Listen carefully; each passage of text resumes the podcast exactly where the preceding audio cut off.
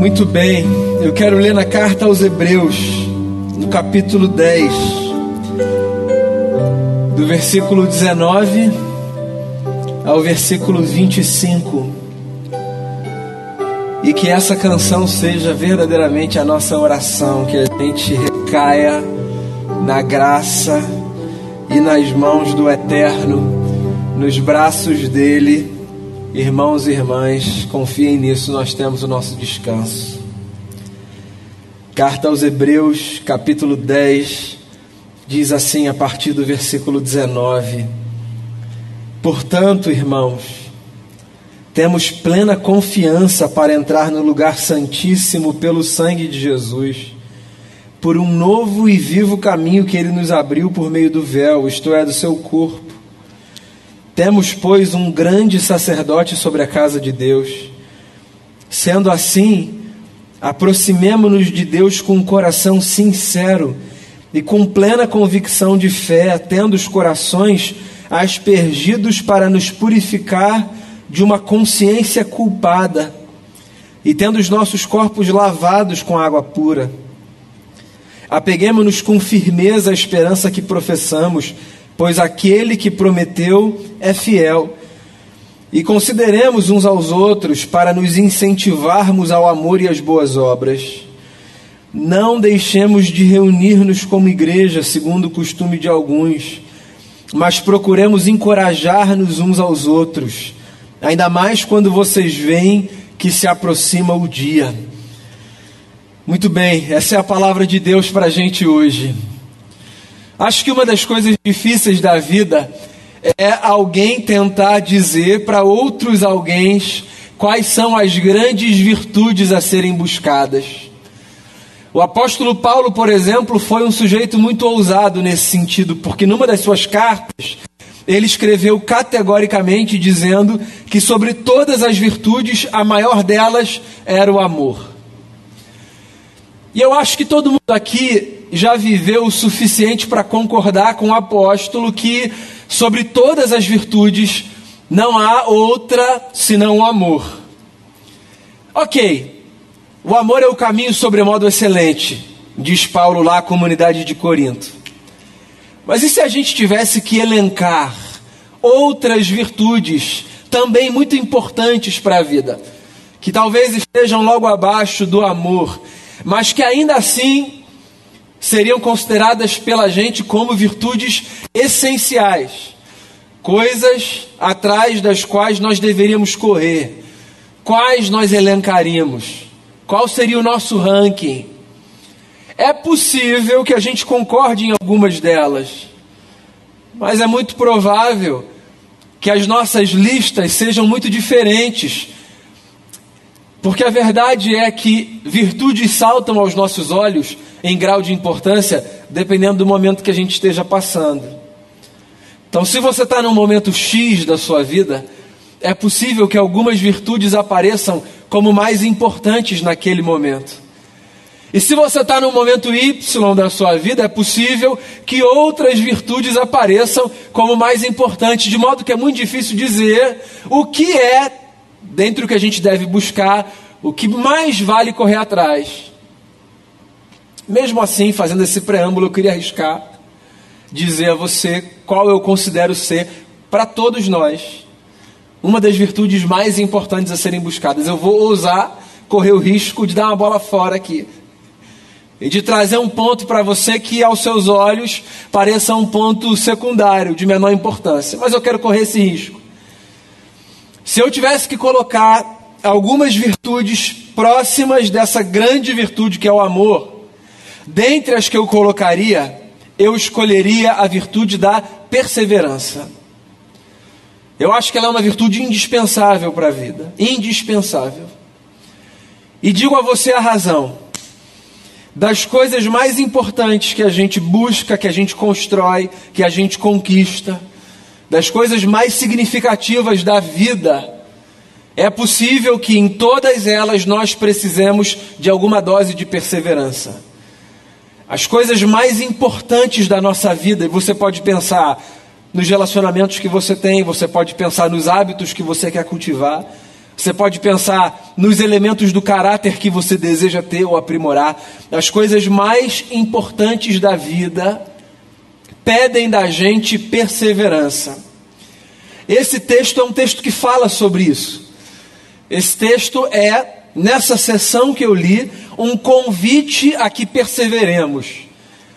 E o contexto aqui, dessa sessão, pelo menos, da carta aos Hebreus, que é uma carta de autoria desconhecida, é um contexto interessante, porque no coração desse trecho que eu li, tem uma fala que mostra o provável motivo dessa sessão ter sido escrita.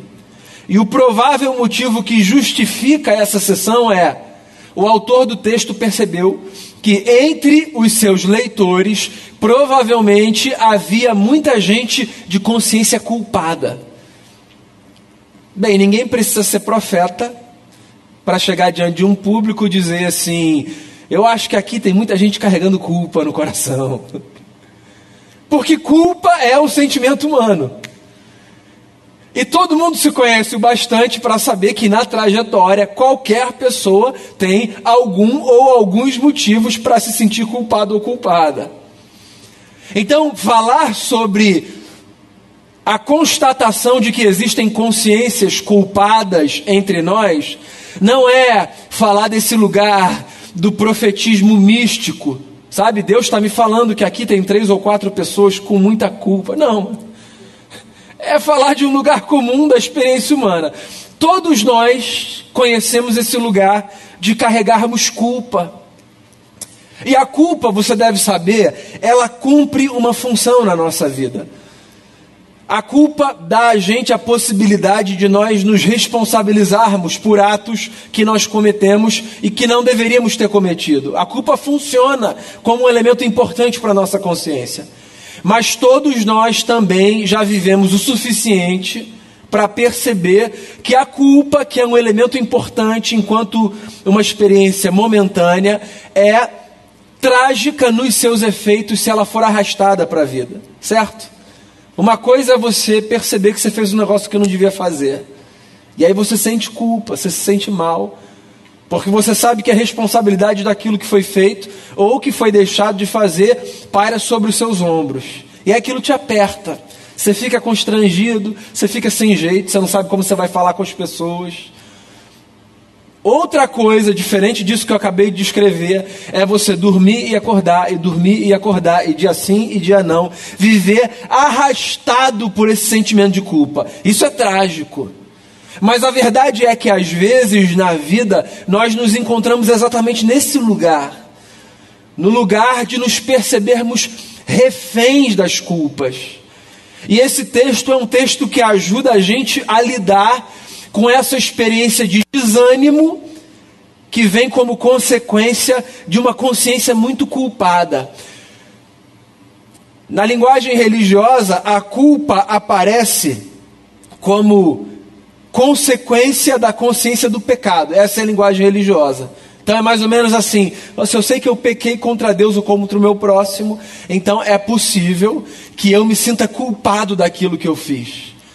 E aí, como eu disse a vocês, nesses últimos minutos, se por um lado é bom que eu tenha essa consciência e assuma a responsabilidade, por outro, é trágico que eu não consiga me desvencilhar desse negócio. E eu acho esse texto bacana e prático, porque aqui o autor da carta aos Hebreus, ele apresenta para a gente um caminho para a gente sair dessa armadilha da culpa que se estabelece. Se eu tivesse que oferecer a você uma pergunta propositora aqui, da minha fala, para você entender o que eu quero falar com você nessa noite, eu diria a você que a pergunta que propõe a conversa hoje aqui é: como fazer para me desvencilhar dessa culpa crônica que se cristaliza? Essa é a pergunta. Como fazer para não permitir que a culpa se estabeleça de tal forma que eu seja consumido por ela? Existe um caminho apresentado pelos evangelhos e esse caminho é descrito aqui nesses versículos que eu li. Por exemplo, primeira fala muito objetiva aqui do texto é: sempre que você estiver diante da experiência da culpa, lembre-se que Jesus é a razão da nossa esperança. Básico, né? Simples. Aguarda com você. É o que sustenta no dia a dia.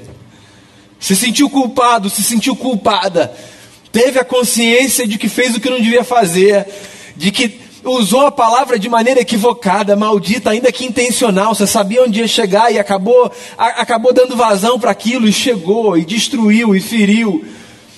Fez o que era errado. Se deu conta depois de que tinha feito alguma coisa que não devia ter feito, porque às vezes é doloso, mas nem sempre é. E aí aquela sensação veio para dentro de você. Lembre-se disso como ponto de partida. Jesus Cristo é a razão da nossa esperança. Nós não somos a razão da nossa própria esperança. Ou seja, nos livrarmos da angústia do erro não tem a ver com olharmos no espelho e dizermos assim: fica tranquilo, cara, você é bom, você vai conseguir. De uma perspectiva do Evangelho, nos livrarmos do peso do nosso erro tem a ver com olharmos para a cruz e dizermos assim: graças a Deus, porque eu tenho Cristo Jesus que me livra do corpo dessa morte. É o que diz o apóstolo Paulo à comunidade de Roma, lá no capítulo 8. No final do capítulo 7, na verdade. Então coloque a esperança da sua vida em Jesus de Nazaré. Sempre que você se perceber nesse lugar da angústia por ter feito alguma coisa que não devia ter feito, lembre-se em primeiro lugar que Jesus é a razão da sua esperança e não você é a razão da sua esperança. Eu espero que eu esteja me fazendo claro aqui. Não é que você deve fazer pouco caso de você e aceitar quem você é. Não tem a ver com isso. Tem a ver apenas com se lembrar que a gente avança na vida não porque nós somos pessoas boas e perfeitas nesse sentido a gente avança na vida porque existe em Cristo Jesus uma disposição de possibilitar que a gente dê um passo atrás do outro, ainda que algumas vezes os nossos passos sejam passos em falso.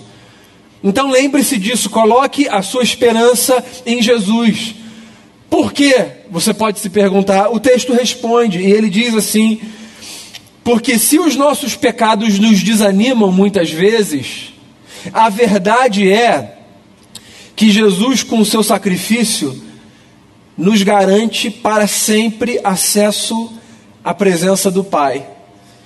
A carta aos Hebreus é uma carta carregada de muito simbolismo do Antigo Testamento. Talvez dos textos do Novo Testamento, Hebreus seja o texto mais carregado de simbolismo da liturgia religiosa do Antigo Testamento. O que faz dessa carta uma carta um pouco mais difícil para as pessoas que não estão acostumadas com essa dramatização do rito do Antigo Testamento.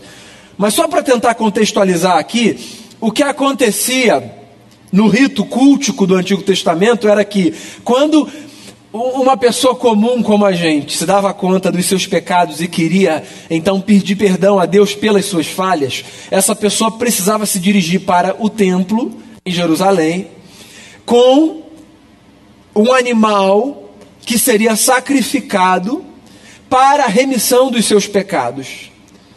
Só que acontecia que a pessoa comum como a gente, que chegasse lá com um animal para ser sacrificado para a remissão dos seus pecados, ela não fazia por si o que precisava ser feito. O rito não era realizado pela pessoa. A pessoa ia nesse gesto de preciso pedir perdão pelos meus pecados. Mas o sacerdote oficiava o rito em favor da pessoa.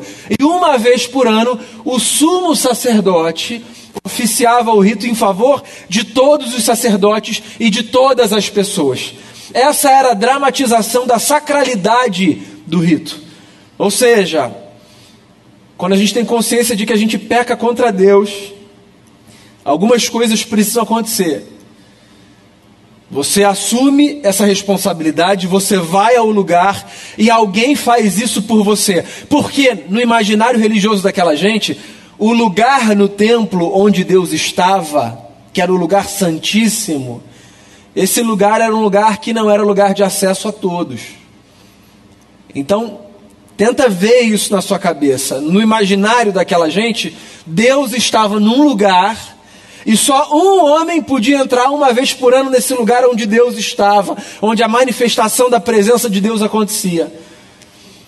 Aí o autor da carta aos Hebreus se vale de toda essa representação para dizer o seguinte: Jesus Cristo de Nazaré, com o seu sacrifício na cruz do Calvário, Ele nos garante a todos agora o acesso à presença do Pai. Há um caminho vivo, há um caminho novo, há um caminho que não pode mais ser fechado. O caminho está aberto para todos e para todas. Todos temos acesso à presença de Deus para a reconciliação. Por quê? Porque o sacrifício de Jesus na cruz, é o que diz o autor do texto, torna dispensável qualquer novo sacrifício para que os nossos pecados sejam perdoados. É por isso que a culpa não precisa esmagar a gente, você entende? Por quê? Porque todos os pecados que a gente já cometeu, que a gente comete, que a gente vai cometer na vida, eles foram perdoados em Cristo Jesus.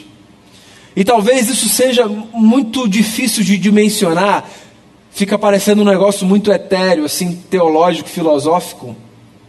Na prática, no português comum, sabe o que isso significa? Ninguém precisa morrer de angústia. Essa angústia que é gerada pela consciência dos nossos erros. Ninguém precisa mais morrer de angústia. Porque todos os dias a gente pode renovar a nossa esperança em Deus. Porque por causa de Cristo Jesus, a gente tem perdão para os nossos pecados. Eu não sei como isso bate dentro de você, mas isso para mim, irmãos e irmãs, é libertador, libertador. Isso não isenta a gente de acertarmos as contas com as pessoas, se nós erramos contra as pessoas. A gente precisa ter a maturidade para pedir perdão para o próximo, etc. A gente precisa dessa maturidade. Mas é muito libertador saber que o Criador, que no nosso imaginário aparece como aquele que julga tudo e a todos, nos perdoa dos nossos pecados em Cristo Jesus. É o que Paulo diz na carta aos Romanos também, próximo daquele texto que eu citei ainda há pouco. Ora, se Jesus fez desse Deus um Deus por nós, então quem vai ser contra nós? E quem nos condenará? Se já houve da parte de Deus através de Jesus absolvição para nós, se os nossos pecados não mais nos condenam, então o que mais pode matar a gente? Essa é a notícia do Evangelho. A notícia do Evangelho é: eu e você que sofremos angústias de muitas ordens, não precisamos mais morrer da angústia que vem parar no nosso peito quando nós percebemos os erros que nós cometemos. Por quê? Porque todos os dias existe uma porção nova de perdão para os nossos pecados derramada sobre a nossa consciência e sobre o nosso coração. Isso não é, eu tenho certeza que você sabe disso, um álibi então para você viver de qualquer maneira, do tipo, ah, já que há perdão. Não. Isso é o escândalo da graça, que vai fazer com que você olhe e diga: então, se o amor dele é desse tamanho, eu vou no mínimo procurar viver respondendo ao que eu puder, nessa tentativa de chegar cada vez mais perto do que estaria à altura desse amor. A gente nunca vai chegar lá.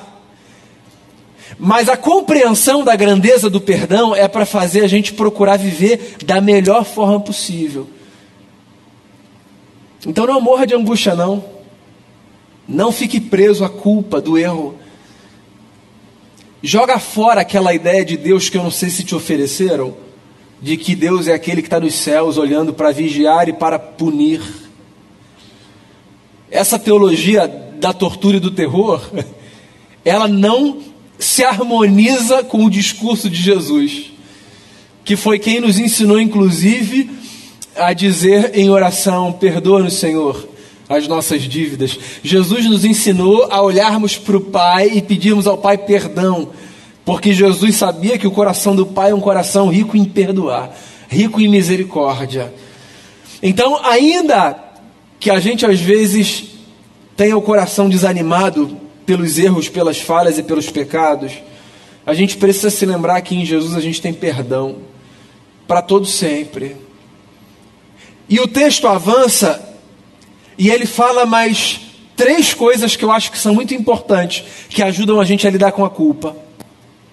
Depois de trazer essa consciência mais teológica, de em Jesus a gente tem perdão para os nossos pecados, ponto o autor da carta aos Hebreus dá três conselhos que eu acho que ajudam a gente a lidar com o peso da culpa que tenta paralisar a gente.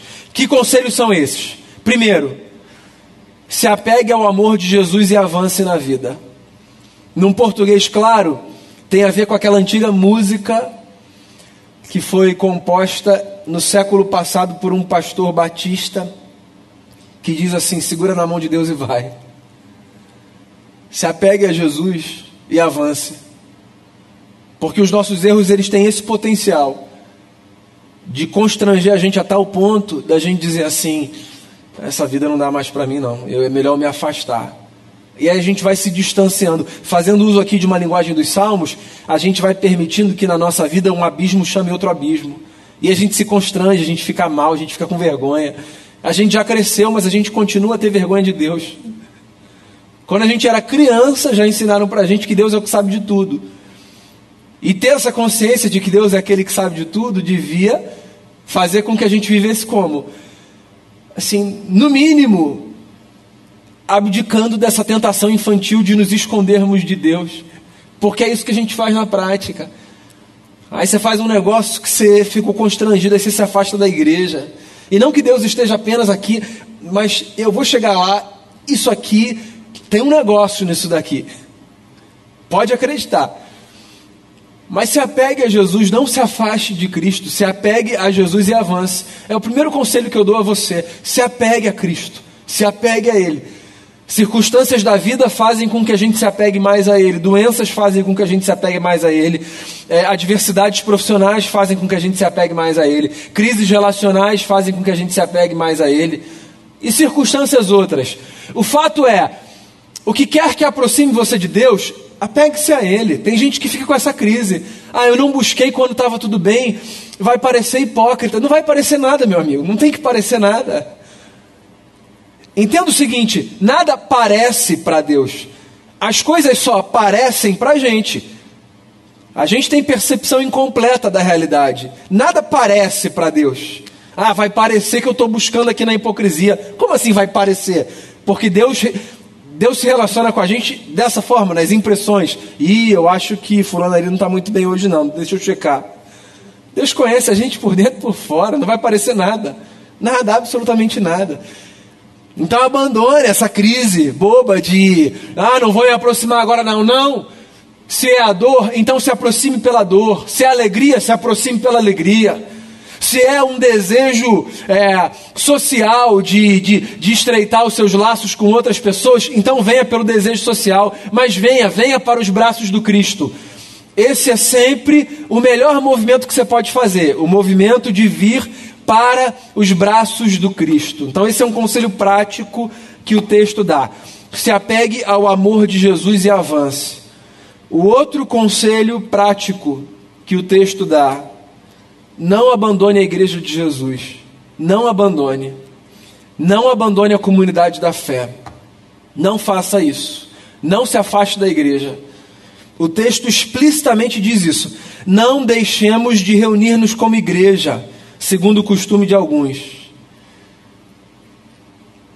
Eu não posso reclamar do fato de que a tecnologia nos serviu como uma dádiva nesse cenário pandêmico, né? Foi uma dádiva. Se a gente tivesse atravessando isso, que a gente está atravessando ainda, num outro tempo, é possível que tivesse sido muito mais desafiador mantermos os nossos laços. Era muito ruim falar aqui pro nada, né, Damião? Foi um exercício de fé. Assim, eu, eu pela fé acreditava que você estava do lado de lá. Mas a gente estava falando olhando para o nada. Foi muito ruim. Foram muitos meses falando para o vazio aqui. Mas, por outro lado, que benção poder olhar para uma câmera e, acreditar que você estava do outro lado. Que não fosse naquela hora, em algum outro momento. Que benção, que benção.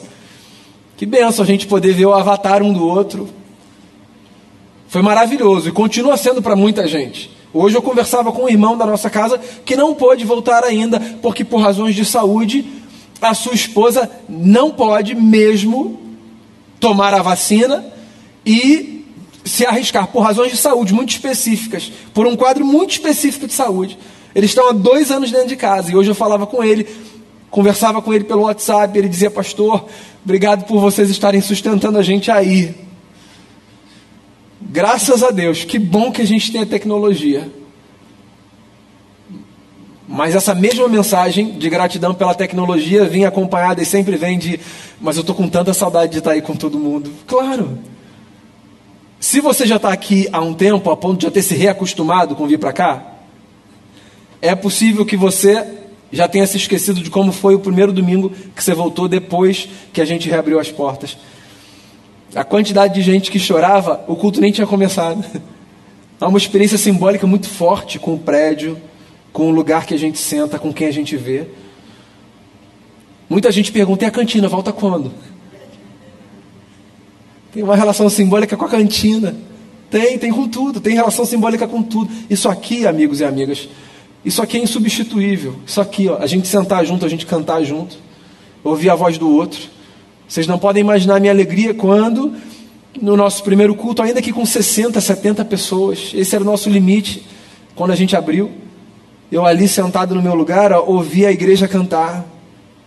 Pô, que coisa gostosa, parava e ficava só ouvindo a igreja cantar. Tem gente perto de mim. O ajuntamento Existe um mistério no ajuntamento, existe uma mística que é própria do ajuntamento. Há coisas que só acontecem quando a gente está junto. Na experiência da fé, existem algumas coisas que só se passam nisso daqui, ó. Quando a gente se encontra. Não é sem motivo que lá no livro de Atos dos Apóstolos a gente tem o registro de que os discípulos de Jesus perseveravam na doutrina dos apóstolos, no partir do pão, nas orações e nas reuniões nas casas e no templo. Tem um negócio que acontece aqui, ó. Não é só para as nossas crianças aprenderem que isso aqui é casa de Deus. Tem um negócio que acontece com a gente aqui. Tem uma mística que é própria do ajuntamento.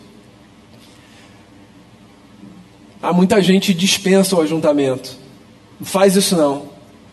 Existe uma cura da parte de Deus que vem quando eu estou aqui perto de outras pessoas. Não é que ela só possa acontecer aqui. Eu, eu não estou desenvolvendo essa teologia. Ela nem cabe com a minha linha de raciocínio. Mas há, há coisas que Deus faz não através da mensagem que eu posso ouvir pela transmissão, há coisas que Deus faz no abraço que eu dou no irmão que está junto de mim, numa oração que acontece entre duas pessoas quando o culto já acabou e a luz já apagou e elas estão conversando ali fora e uma diz para a outra assim: ó, deixa eu orar por você. Há coisas que acontecem nisso daqui, ó, nisso daqui, nessa reunião. Então, essa recomendação ela é muito importante. Não abandone a comunidade da fé, não seja um desigrejado. Não seja. Não abrace esse movimento do Cristo em casa como substituição do movimento ajuntamento no prédio. Vem para cá. Vem na disciplina, vem, vem se esforçando. No dia que você não quiser vir, diz assim: "Não, eu vou, eu vou sim. Vai ser bom para mim". Se você é pai de criança, venha pelos seus filhos. Se você é pai de adolescente, venha pelos seus filhos. Venha, não deixe de vir não, porque há coisas que acontecem aqui que são próprias da comunidade da fé tem a ver com o que eu falava hoje de manhã, tem a ver com essa dimensão mística da fé. E a terceira recomendação prática que o autor do texto dá é: seja fonte de encorajamento para os outros. É o que eu estava falando no exemplo ali. Por que, que é bom vir para cá? Porque aqui acontecem essas coisas que estão para além do que se passa no palco. Aqui, quando a gente se encontra, pessoas se abraçam. E o abraço cura, pode acreditar nisso. Pessoas oram umas pelas outras. Pessoas olham nos olhos umas das outras. Pessoas desejam paz sobre as outras, que é uma coisa linda que a comunidade de Jesus faz paz sobre a sua vida. Pessoas desejam que a graça de Deus inunde o coração das outras e a casa das outras. Sim, seja fonte de encorajamento para os próximos, seja fonte de encorajamento para seu irmão, para sua irmã. Eu não sei se você está aqui num dia que foi fácil você chegar aqui. E fácil não da perspectiva da hora, sabe, de ir, quase cheguei atrasado, não é nesse sentido não. Fácil no sentido de não ter sido custoso para sua alma. Para muita gente é muito custoso chegar aqui. Para a alma, sabe? Para as emoções. Se essa não é a sua realidade, é possível que você nem imagine, mas sabe esses passos que você dá? que são simples, intuitivos e naturais, leves. Tem gente para quem um passo pesa uma tonelada. E você sabe que uma palavra sua de encorajamento pode dar a essa pessoa novamente leveza na caminhada? É. Não é só de quem prega, de quem dirige o culto ou o louvor que Deus se utiliza para levar encorajamento para as pessoas. Todos nós podemos ser na vida boca de Deus na história de alguém e darmos às pessoas palavras de encorajamento. E esse é um conselho que o texto dá para a gente, para a gente sair desse lugar da culpa que paralisa. Então, olha só, só para você levar mastigado para casa, quando a culpa inundar a sua consciência e extrapolar na medida, paralisando você, lembre-se em Cristo Jesus, eu e você temos perdão para todos os nossos pecados e ninguém precisa mais morrer de angústia e de culpa, porque há perdão sincero da parte de Deus para a gente. E se possível, leva essas três coisas para você. Se apegue ao amor de Jesus e avance. Se apegue ao amor de Jesus e avance. Segura na mão de Deus e vai. Continue a caminhar, não pare de caminhar, avance. Está difícil? Avance. Você parece impossível? Avance. Mas não deixe de avançar. Não se esqueça também, o ajuntamento da fé, ele não deve ser desprezado ou negligenciado. Não abandone a igreja. Não abandone a igreja. Eu não estou falando não abandone essa igreja. Bem, não abandone essa igreja. Vai, se você está aqui, vamos combinar, né? Não tem a ver com isso, não. Tem a ver com a comunidade da fé, que é muito maior do que essa família aqui pequena. Não abandone a igreja de Jesus. Se você estiver aqui, se você estiver do outro lado do mundo, em qualquer lugar, não abandone o ajuntamento dos santos. E assuma um compromisso de ser boca de Deus na vida da pessoa. Seja boca de Deus na vida do seu próximo. Dê palavras de encorajamento. A algumas pessoas chegar aqui custa demais. Então, se a gente puder facilitar a vida dessas pessoas, dizendo um simples Ó, oh, Deus te abençoe, viu? Que a sua semana seja bendita. Isso, para muita gente, faz uma diferença que você não imagina. Que a gente avance. O Evangelho veio trazer leveza para a gente. E que a gente agradeça todos os dias a Jesus de Nazaré, porque é por causa dele que a gente pode caminhar sem que a culpa paralise a nossa história. Graças a Deus por Cristo Jesus, o nosso Senhor, expressão do amor incomparável de Deus na nossa vida. Queria fazer uma oração com você e por você nesse momento. Queria que você colocasse a sua vida diante de Deus. E eu não sei como essa palavra encontra o seu coração. Se essa palavra é assim propícia para você hoje, ou se é uma palavra para você guardar para um outro momento, de qualquer forma, seja essa palavra uma palavra propícia de Deus para a sua vida hoje, ou uma palavra para você guardar para um outro momento, faça bom uso dela na sua vida. Seja fonte de encorajamento, não abandone a comunidade da fé e agarre a sua mão nas mãos do Cristo e avance. Porque porque a culpa não precisa paralisar mais ninguém, existe perdão da parte de Deus para os nossos pecados. Pai, a gente está diante de Ti como comunidade de fé, como igreja, igreja que somos. Somos discípulos e discípulas de Jesus de Nazaré, aquele em quem Deus estava reconciliando consigo o mundo. Somos imperfeitos, falhos, erramos, acertamos, temos bons momentos, temos momentos maus. Às vezes nós nos desanimamos.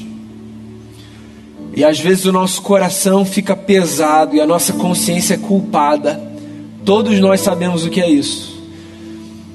Eu queria pedir ao Senhor que o Senhor nos lembre: existe perdão para os nossos pecados. Que coisa maravilhosa o Senhor nos dá a possibilidade de avançarmos na vida.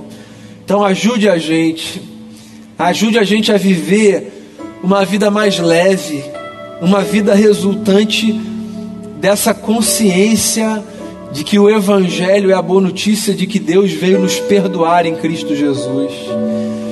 E a partir dessa consciência, por favor, nos lembre todos os dias que contigo a gente foi chamado para avançar.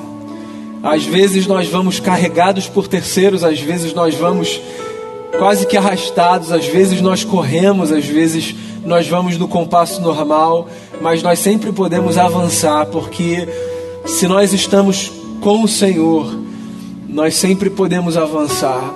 Que a gente se apegue ao teu amor e que a gente não desista da igreja de Jesus, que a gente não desista do ajuntamento, que a gente não desista da comunhão, como foi lido no começo do culto, do Salmo 133, como é bom e como é agradável quando a gente se encontra. Há, há um, há um bálsamo que é derramado dos céus, há uma unção que é derramada sobre o povo que se ajunta. Então, que a tua graça flua sobre nós e a partir de nós, por onde a gente for e que a gente seja fonte sempre de encorajamento um na vida do outro. Livra a gente de sermos portadores de palavras que pesam. E dá a gente a alegria de ser boca de Deus nesse mundo, abençoar, edificar, construir, desejar paz, graça, vida e misericórdia. Que seja assim. E que tudo isso seja por causa de Jesus, a razão da nossa esperança. É por causa dele e não por causa da gente. E é no nome dele que eu oro agradecido por esse momento. Amém.